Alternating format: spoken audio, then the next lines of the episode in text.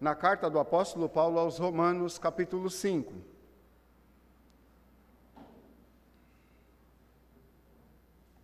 Carta aos Romanos, capítulo 5, versículos 1 a 8. Encontraram o texto? Amém? Diz assim a palavra do Senhor: Sendo, pois, justificados pela fé, temos paz com Deus por nosso Senhor Jesus Cristo, pelo qual também temos entrada pela fé a esta graça, na qual estamos firmes, e nos gloriamos na esperança da glória de Deus.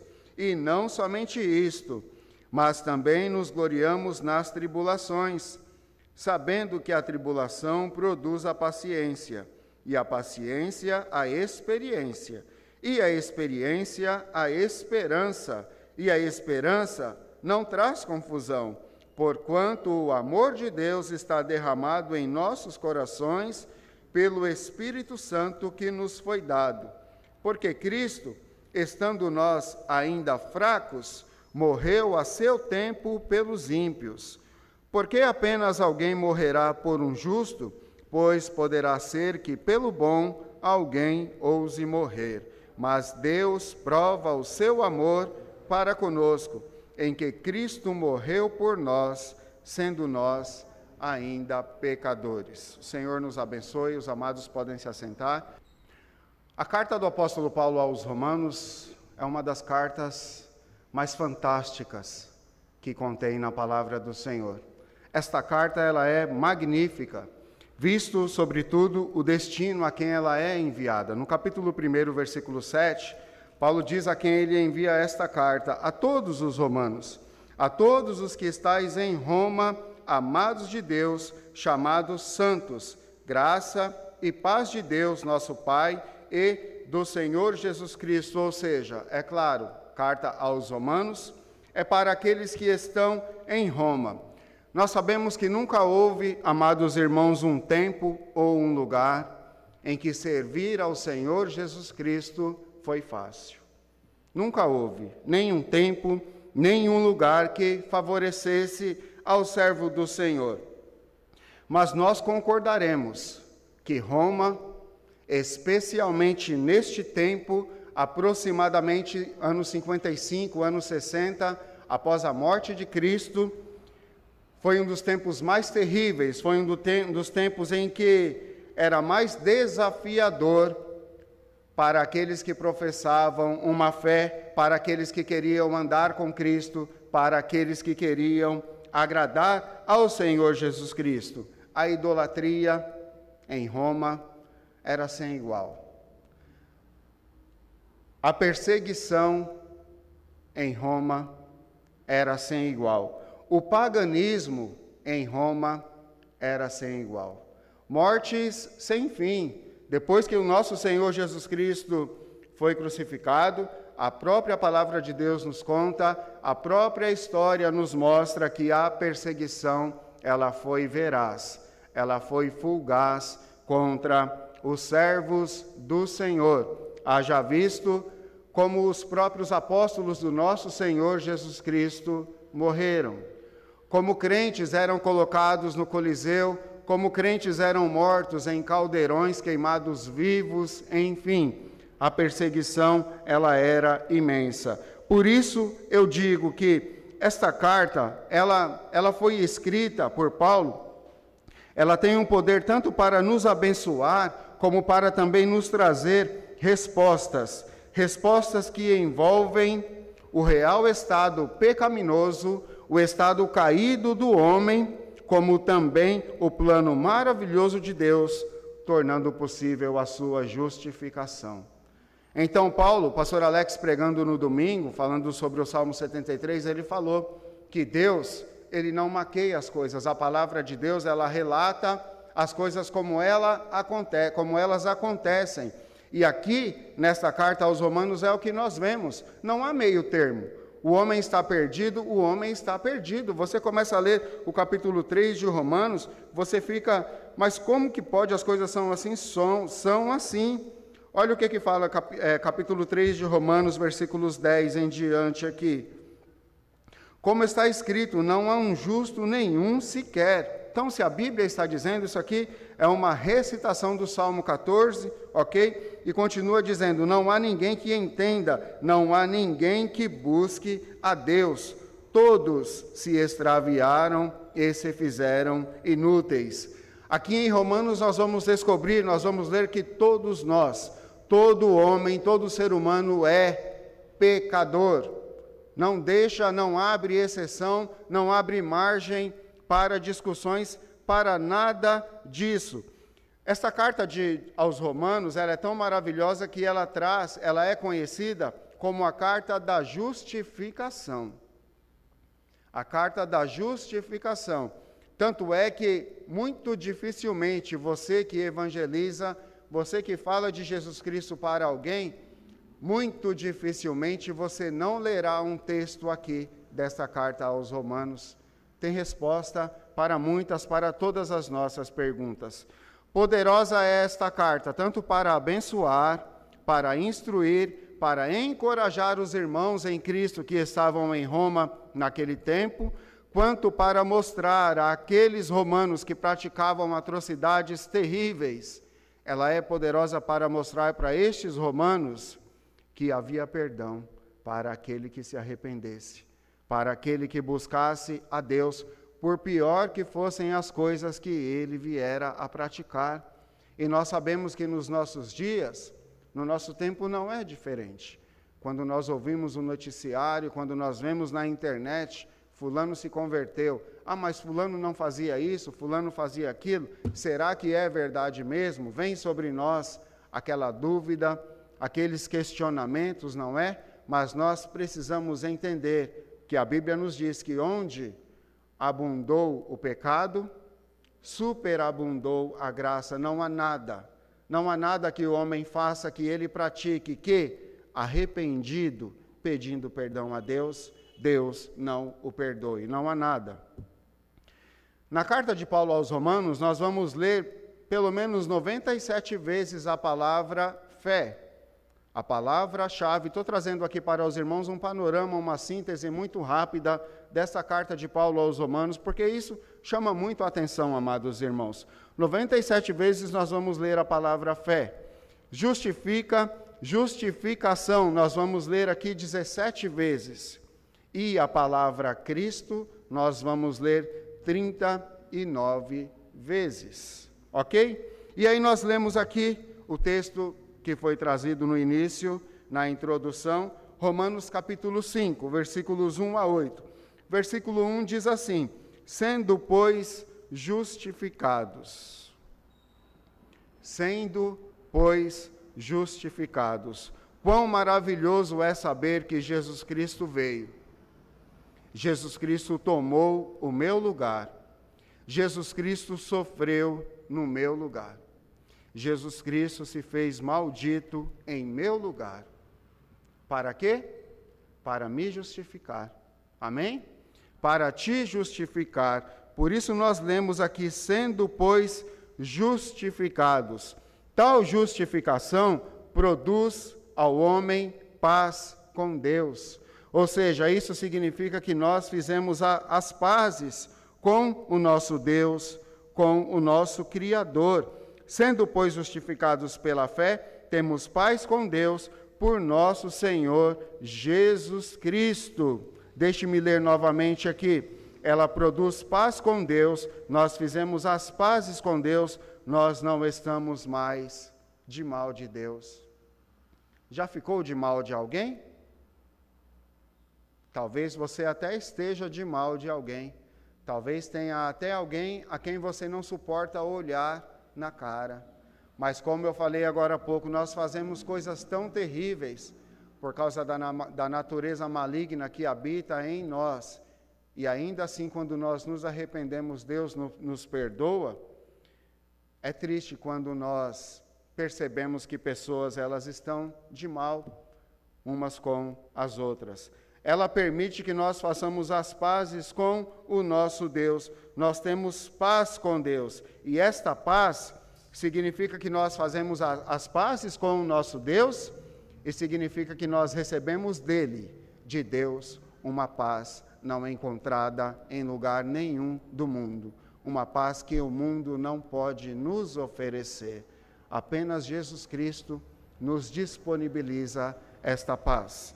Evangelho de João, capítulo 14, versículo 27.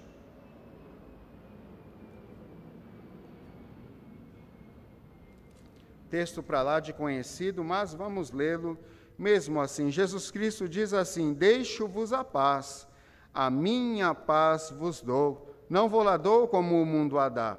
Não se turbe o vosso coração, nem se atemorize. A paz que você não encontra, você não vai encontrar em lugar nenhum. Não existe religião, não existe família, por mais perfeita que ela seja, que ela vá te proporcionar a paz que Cristo dá. Não existe dinheiro, não existe diversão, não existe prazer, não existe nada neste mundo que nos dê a paz que somente Cristo nos dá. Amém, amados? Sendo, pois, justificados, temos paz com Deus.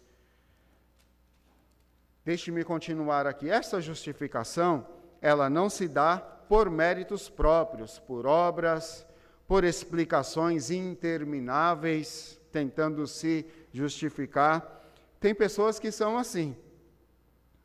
Ah, na minha família mesmo tem alguém, não vou falar aqui porque senão depois ele, ele briga comigo em casa. A pessoa faz coisa errada, mas é tão fácil a pessoa chegar, realmente eu errei. Poxa, eu pisei na bola. Mas a pessoa fica buscando rodeios. Não, mas é por causa disso, é por causa daquilo, porque se a gente analisar isso, analisar aquilo. Tem um pastor no nosso meio que ele fala uma frase, o pastor João vai pegar logo de cara. Explica, mas não justifica. Já ouviram essa frase?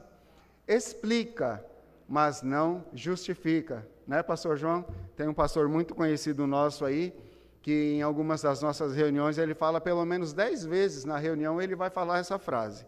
Explica, mas não justifica.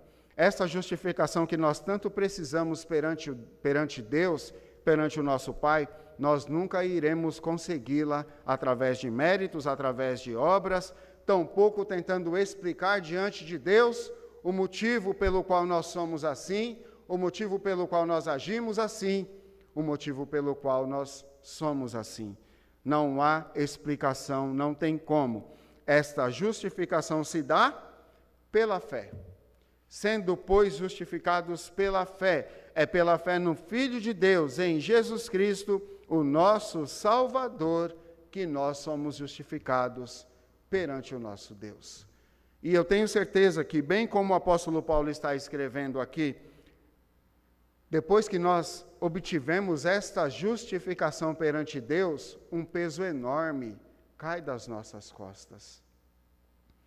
A sensação de alívio, a sensação de, de tranquilidade, é algo até mesmo difícil de nós definirmos.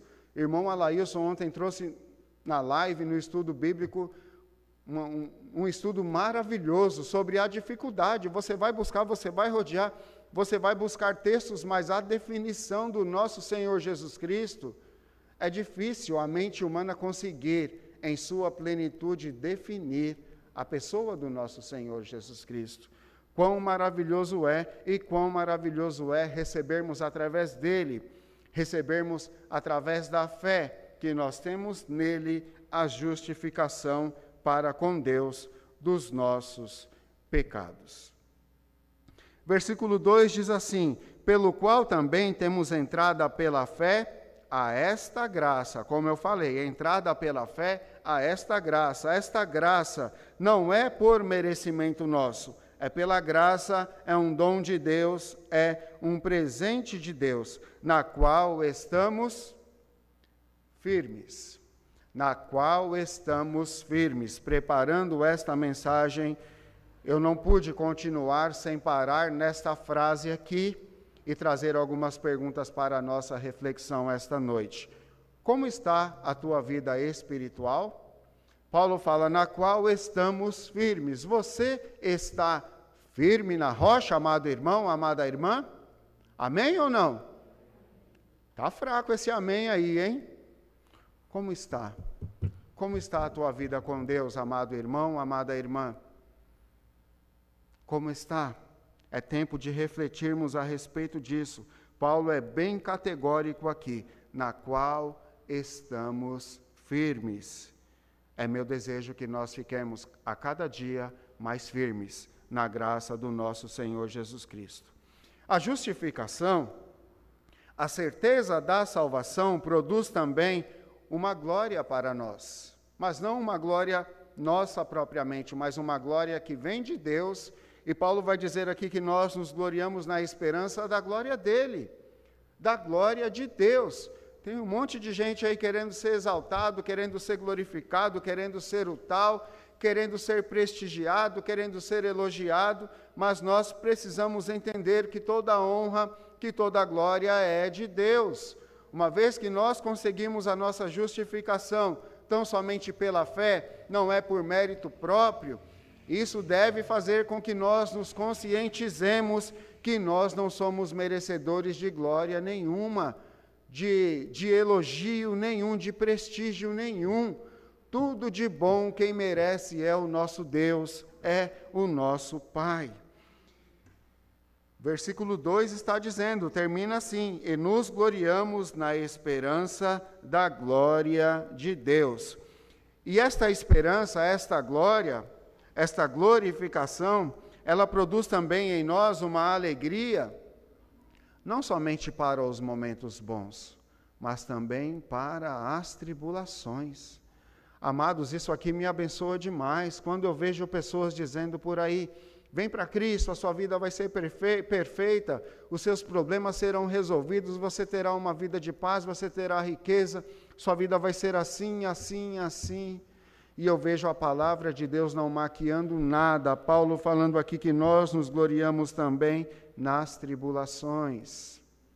Versículo 3: E não somente isto, mas também nos gloriamos nas tribulações, sabendo que a tribulação produz a paciência. A paciência. Glória até mesmo nas tribulações. Alegria, satisfação, direção, calma, clareza, até mesmo nos momentos difíceis. O crente precisa disso.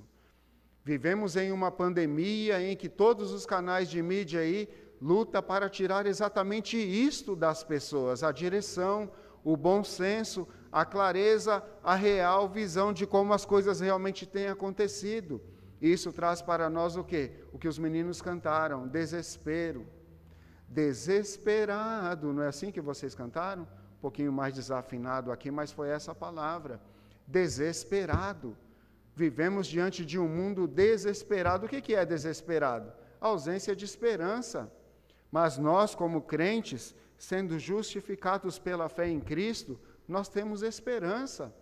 Por isso, mesmo nas tribulações, nós também nos gloriamos, porque sabemos que Deus está no controle. Amém ou não?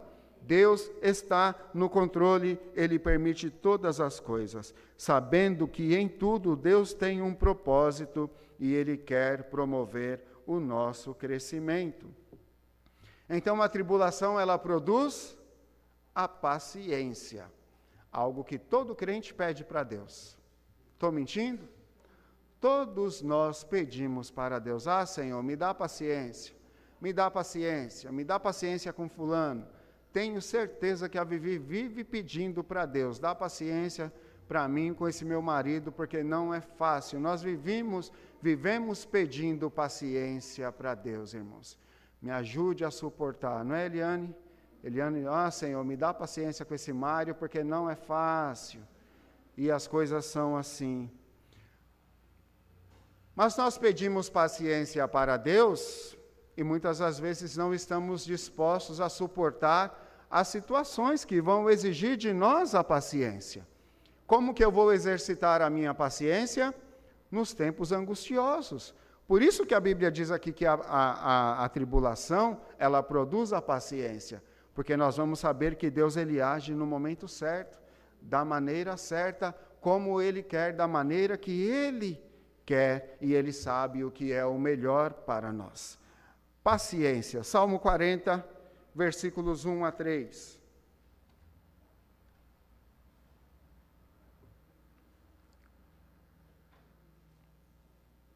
Esperei com paciência no Senhor e ele se inclinou para mim. Ouviu o meu clamor, tirou-me de um lago horrível, de um charco de lodo, pôs os meus pés sobre uma rocha, firmou os meus passos. E pôs um novo cântico na minha boca, um hino ao nosso Deus. Muitos o verão e temerão, e confiarão no Senhor. Amém, amados? Esperei com paciência. É o que todos nós precisamos aprender a esperar com paciência no Senhor. E eu observo na palavra de Deus que toda vez que os servos do Senhor eles passavam por momentos difíceis, após passar, quando eles obtinham a vitória, eles cantavam um cântico de vitória a Deus. Foi assim com Moisés, foi assim com Miriam, foi assim com Davi, foi assim com Ana, texto que eu li no domingo, se eu não estou enganado, quando ela orou ao Senhor, capítulo 2 de, do primeiro livro de Samuel, retrata o cântico de Ana em gratidão a Deus, porque Deus ouviu a sua oração. Isabel, depois que ela teve João o Batista, ela cantou um hino de gratidão a Deus. Maria, da mesma maneira, o hino de adoração um cântico, e da mesma maneira somos nós. Nós já devemos cantar um hino de gratidão ao nosso Deus todos os dias de nossa vida, porque Ele já nos deu em Cristo Jesus a vitória. Ele já nos justificou pelo sacrifício de Cristo Jesus. E a paciência produz o quê? E a paciência, a esperança. E a paciência produz a esperança. Deixe-me ler aqui. Deus nos dá a oportunidade de vivermos cada situação. Deus não quer que vivamos as nossas vidas nos baseando naquilo que os outros vivem, naquilo que os outros testemunham para nós, mas Ele quer que cada um de nós vivamos aquilo que Ele tem preparado para nós. Ainda que seja difícil, ainda que seja em meio à tribulação, essa tribulação vai produzir a paciência. E a paciência vai produzir a experiência, não é isso? A experiência. Eu falei esperança, mas a paciência produz a experiência. E a experiência envolve isso, envolve aquilo que nós vivemos. Às vezes a gente até fala, não, estava ali numa reunião, ah, eu estava conversando com uma pessoa e nós tivemos ali uma troca de experiências. Não existe troca de experiências. Existem trocas de informações, existem algum, não é? Você dá alguns toques para a pessoa, olha, eu passei por isso, sobretudo nesse tempo de Covid. Como nós procuramos alguém, alguém pega este vírus, já quer conversar com alguém que teve para saber como agir, o que tomar, que médico procurar e essas coisas assim. Você vai trocar informações. Mas a experiência que nós passamos, elas são individuais. O que eu passei com o Covid, só eu sei. O que a Vivi passou, só ela sabe. Então, quem passou é quem sabe, não é? Então, Deus ele quer que nós vivamos as nossas vidas, não com base no que os outros vivem, mas com base naquilo que nós mesmo, mesmos vivemos. E esta vivência, esta experiência, ela vai trazer para nós maturidade. Como eu falei, Deus tem um propósito para tudo, e o propósito em tudo que nós passamos na vida, amada igreja, o propósito em tudo isso é o nosso crescimento, é o nosso amadurecimento. Hebreus capítulo 5, versículo 14. Já estou terminando, tá, irmãos? Hebreus 5:14. Olha o que, que diz esse texto. Mas o mantimento sólido é para os perfeitos. Esses, esse perfeitos aqui não quer dizer a pessoa que não erra, a pessoa que não peca, não. Esse perfeito aqui é o maduro, é aquele que cresceu, é aquele que buscou em Deus um preparo. Olhem aqui, os quais, em razão do costume, têm os sentidos exercitados para discernir tanto o bem como o mal. A vivência com Deus, a experiência com Deus, uma vida de obediência a Deus pela fé vai promover para nós o discernimento, tanto do bem quanto do mal. Amém? falando ainda de experiência, vejamos o que aconteceu com Jó, as palavras que ele disse no capítulo 19. Jó, capítulo 19, versículos 23 a 27. Jó 19, 23, ele diz assim: Quem me dera agora que as minhas palavras se escrevessem, quem me dera que se gravassem num livro, e que com pena de ferro e com chumbo para sempre fossem esculpidas na rocha. Jó está dizendo assim: quem me dera o que eu estou dizendo agora, com base naquilo que eu tenho vivido, isso ficasse registrado de uma maneira tão sólida a que permanecesse por muito tempo, para sempre, para que outros pudessem observar e seguir este exemplo. Olhem como, o que ele continua dizendo aqui. Porque eu sei, porque eu sei que o meu redentor vive e que por fim se levantará sobre a terra e depois de consumida a minha pele, ainda em minha carne, verei a Deus. Vê-lo-ei por mim mesmo e os meus olhos, e não outros, o verão. E por isso os meus rins se consomem dentro de mim. Jó está enfatizando exatamente isso que eu estou tentando passar para a igreja, a experiência que ele teve. Eu sei que o meu redentor vive e por fim ele vai se levantar e eu ainda em minha carne eu o verei. Eu o verei e eu o verei com os meus próprios olhos, não com os olhos de outras pessoas, mas com os meus. Que nós possamos com os nossos próprios olhos, com a experiência que temos vivido, ver Deus agindo em nossas vidas. Amém, amados? A paciência produz a experiência, e a experiência ela vai produzir a esperança. A esperança. A experiência produz a esperança. Só que essa esperança que Paulo retrata aqui, irmãos, esta tradução que nós lemos na palavra de Deus para esperança, fica dificultoso quando nós entendemos como que eu vou dizer para os irmãos? Se nós seguirmos o vocabulário, se nós seguirmos a maneira que o português nos traz a palavra de esperança, porque a esperança, para nós, nem sempre está ligada à certeza. Ah, eu espero. Tem até um ditado popular aí que diz que a esperança é a última que morre, ou seja, às vezes nós morremos e a esperança fica, porque não acontece aquilo que nós esperamos. Mas, biblicamente falando, nós sabemos que a esperança está atrelada está amplamente ligada à certeza. Não é algo que, ah, eu espero que isso aconteça, não. Nós devemos ter a certeza de que vai acontecer. Porque a palavra de Deus nos ensina assim. Hebreus capítulo 11, quando fala lá da fé, o que que fala ali? Hebreus 11, 1. Ora, a fé é o quê? É o firme fundamento. Em algumas traduções você vai ler a palavra certeza.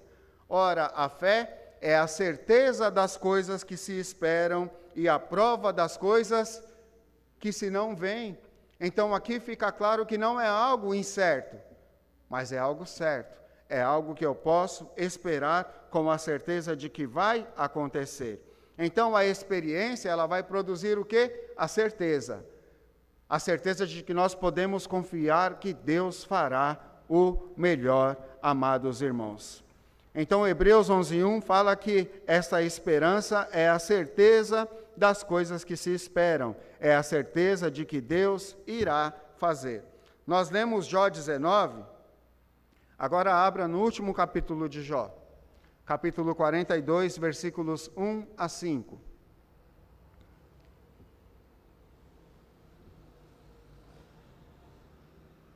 Então respondeu Jó ao Senhor e disse: Bem sei eu que tudo podes, e nenhum dos teus pensamentos pode ser impedido. Quem é aquele, dizes tu, que sem conhecimento encobre o conselho? Por isso falei do que não entendia. Coisas que para mim eram maravilhosíssimas e que eu não compreendia. Escuta-me, pois, e eu falarei. Eu te perguntarei, tu e tu ensina-me. Olha o que, que Jó vai dizer aqui no versículo 5. Com o ouvir dos meus ouvidos, ouvi, mas agora te veem os meus olhos. Eu ouvira falar de ti, mas agora eu te vejo com os meus olhos. O que que Jó falou no capítulo 19? Eu verei a meu Deus. Em minha carne eu verei o meu redentor. E aqui no capítulo 42 nós estamos vendo a confirmação daquilo que Jó falou no capítulo 19. Não é maravilhoso isso, amada igreja, amados irmãos? Ah, Emerson, mas é, Hebreus 14 fala que ninguém verá a Deus, que na carne nós não vamos ver a Deus. Isso é uma contradição? Não. Jó não viu Deus face a face, mas ele viu a maneira que Deus agiu na vida dele. Deus o restituiu, Deus o levantou, Deus fez coisas maravilhosíssimas na vida de Jó. E eu tenho certeza que em nossas vidas não é diferente. Pelo menos eu posso dizer para os irmãos, sem hipocrisia nenhuma, sem orgulho nenhum, que Deus tem feito coisas maravilhosas na minha vida. E em tua vida também. Tenho certeza disso. E Ele nos abençoa, amados irmãos. O nosso tempo já foi, mas a palavra de Deus vai continuar dizendo aqui que, por conta dessa certeza da justificação, por conta da experiência que será promovida por esta justificação, nós experimentamos claramente em nossas vidas o amor de Deus. O amor de Deus derramado em nossos corações pelo Espírito Santo. Por quê? Porque Deus prova o seu amor para conosco. Ele enviou o seu Filho, o seu unigênito Filho, para morrer por nós, sendo nós ainda pecadores. Somos miseráveis, sim. Somos pessoas más, sim. Mas em Cristo Jesus nós somos justificados. E que esta justificação possa trazer para o nosso coração a paz, a tranquilidade e a direção que tanto precisamos, sobretudo nesse tempo que nós temos vivido. Amém, amados irmãos? Esta é a palavra desta noite e que o Senhor Deus esteja completando, esteja fazendo aquilo que eu não pude fazer. Senhor, obrigado, meu Pai, pela tua palavra, ó Deus. Obrigado por essa oportunidade que o Senhor nos concede de estudarmos, de aprendermos do Senhor. E como eu já disse aqui, ó Deus, nós clamamos que o Teu Espírito Santo alimente, que o Teu Espírito Santo, Santo nos ajude, para que, como Paulo disse, estamos firmes, que nós possamos estar firmes diante da rocha, diante do Senhor, porque em Cristo Jesus, pela Tua graça, por meio da fé, nós somos justificados. Te louvamos por isto. Em nome de Jesus. Amém.